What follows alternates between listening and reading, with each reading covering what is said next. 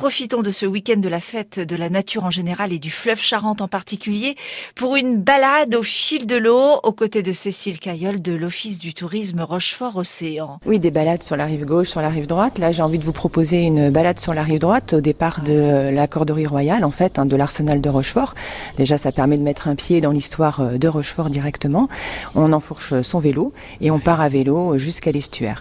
Donc, du coup, on peut longer euh, le fleuve Charente, on passe devant euh, les formes de Radou, on continue jusqu'au pont transborder.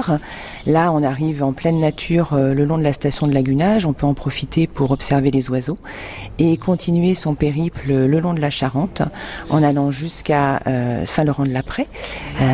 sur l'autre rive, on aperçoit des fortifications qui font partie de cette histoire du Grand Arsenal, en fait, qui était là pour protéger l'arsenal de Rochefort.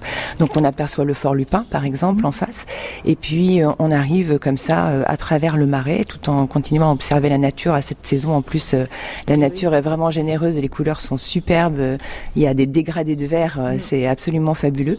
Et on arrive comme ça jusqu'à Saint-Laurent-de-la-Prée et puis Foura, le début de la presqu'île de Foura avec le, le fort Vazou ou fort La Pointe.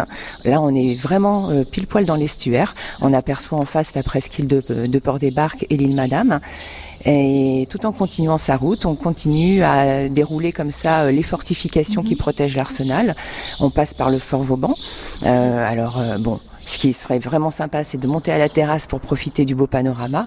On continue son chemin vers la redoute de l'aiguille et puis euh, on arrive à la pointe de la fumée et là on peut euh, déguster des huîtres en regardant la mer et en regardant le fleuve s'écouler euh, tranquillement vers l'océan. Voilà, parce qu'on n'a pas oublié dans ses sacoches l'appareil photo, la gourde d'eau. Alors on a tout ce qu'il faut. Cette balade, ça fait à peu près 18 km, peut-être un petit peu plus quand même. Hein. Je dirais plutôt 23-24 km.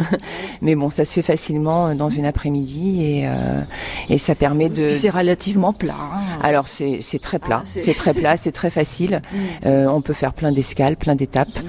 euh, et puis euh, à la fois profiter de la nature et euh, de l'histoire euh, de Rochefort-Océan. Et pour en savoir plus sur la fête ce week-end, www.fleuvenfête.fr.